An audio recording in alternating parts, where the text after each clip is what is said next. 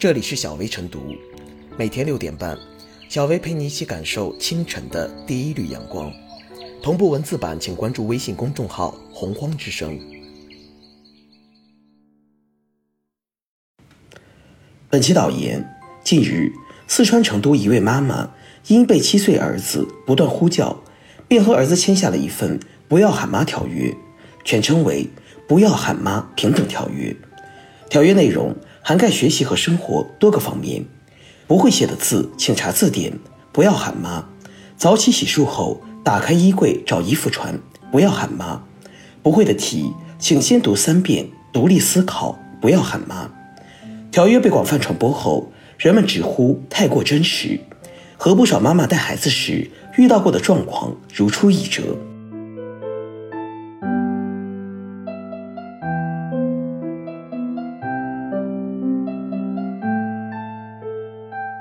不喊妈条约才是立足长远的爱。同一个世界，同样爱喊妈的娃，让不少妈妈身心俱疲，尤其是那些职场妈妈，更是苦不堪言。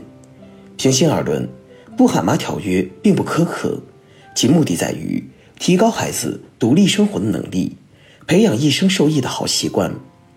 不喊妈条约并非妈妈推诿卸责，而是父母之爱子，则为之计深远。潜伏着家庭教育观念的重塑与更新，在单一片面的社会评价体系的裹挟下，以分数论英雄，让一些家长一叶障目。只要孩子学习成绩好，就一俊遮百丑；哪怕孩子生活自理能力很差，哪怕孩子性格乖张偏执，也觉得没什么大不了的。不喊妈条约打破了这样的认知局限，更加重视生活方式的塑造以及。精神世界的发育和建设，每一个爱喊妈的孩子背后，都有一个不愿意放手的妈妈，以及长时间、经常性失陪的爸爸。家庭结构的小型化以及儿童中心主义，让孩子们得到万千宠爱。许多孩子可以自力更生的事情，一些家长也主动替他们想了，抢着为他们做了。正是有了一次又一次的宽容与纵容。孩子才会对妈妈形成极强的依赖心理，动辄喊妈。许多原本孩子们可以自己完成的事情，他们已经不再相信，或者不愿再通过自己的努力和坚持去做到。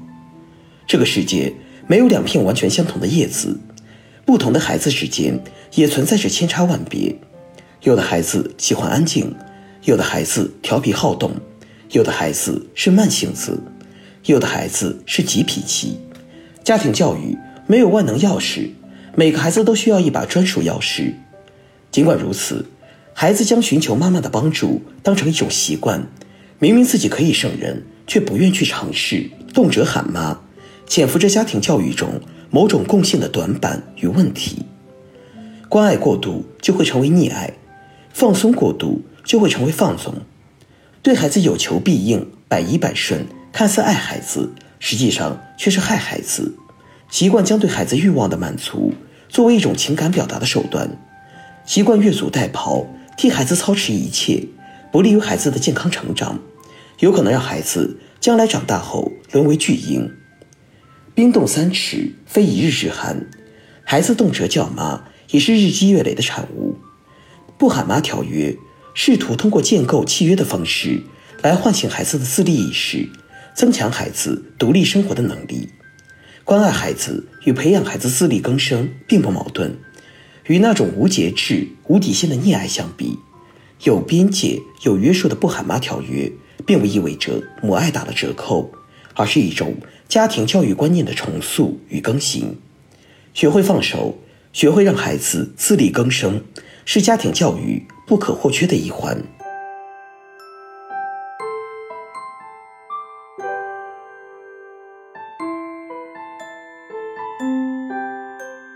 不要喊妈条约走红，不是妈妈嫌弃儿子。有人曾说，母亲、妈妈是天底下最美的字眼。正如这位妈妈对儿子说的：“订立这样的条约，并非是因为妈妈嫌弃儿子，而是因为爸爸工作忙，妈妈也要上班。”很多一路喊着妈长大的娃，的确是沐浴在母爱光辉下一步步成长起来的。有时，孩子一声声呼唤妈妈，其实也是表达爱意的方式。很多时候，妈妈们多关怀孩子，多给孩子以陪伴，会留下很多终生难忘的美好回忆。条约只是一种教育形式，和生活中很多妈妈为调节生活、工作节奏，或为了培养孩子的自主能力，与孩子设定口头约定一样，主要目的是为了告诉孩子，要养成良好的学习习惯，自己动手解决生活小问题。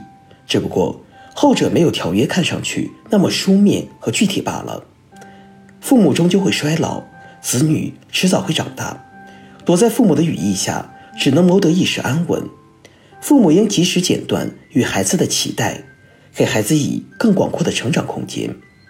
在不要喊妈条约中，其实字里行间充满着爱意，比如关心孩子吃早饭的事情，叮嘱孩子下楼玩耍要带好水壶，提前喷好防蚊液等。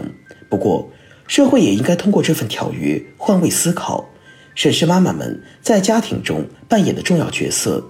从生活的细节和局部出发，从日常小事着手，体谅妈妈们的辛勤付出，让他们在繁重的家务、育儿等活动之后，获得更多的理解和支持。或许将来很多妈妈仍要为娃操心个不停，但起码他们的付出应该被看到，值得被肯定。不要喊妈条约中，这位妈妈提到，实在解决不了的问题，等爸爸回家后喊爸。在生活中。不乏有些爸爸不爱承担家务，除了个别人认为家务太过繁琐细碎而故意偷懒外，不少父亲也是因为下班后太过疲惫。在“不要喊妈”条约这一案例中，爸爸就一直在外出差，他可能也想多抽时间陪伴孩子，只是很多时候受限于客观情形而无法实现。当然，在我们的家庭中，如果爸爸能承担起一定的育儿责任，妈妈身上的担子自然就轻一点儿，而父亲的教育也能和母亲的教育形成有效互补。十月怀胎，一朝分娩，自婴儿咕咕落地，孩子和妈妈之间就有一种独特的亲密关系。但随着女性回归社会，她们也需要在工作中投入精力。如果工作之余还要承担过多家务育儿的重担，那么势必会分散精力。进而产生疲惫和倦怠感。或许母亲为孩子而操心忙碌，大多心甘情愿，甚至甘之如饴。但整个社会仍要为女性营造宽容的就业和生活环境，充分构建起呵护女性的正向社会氛围。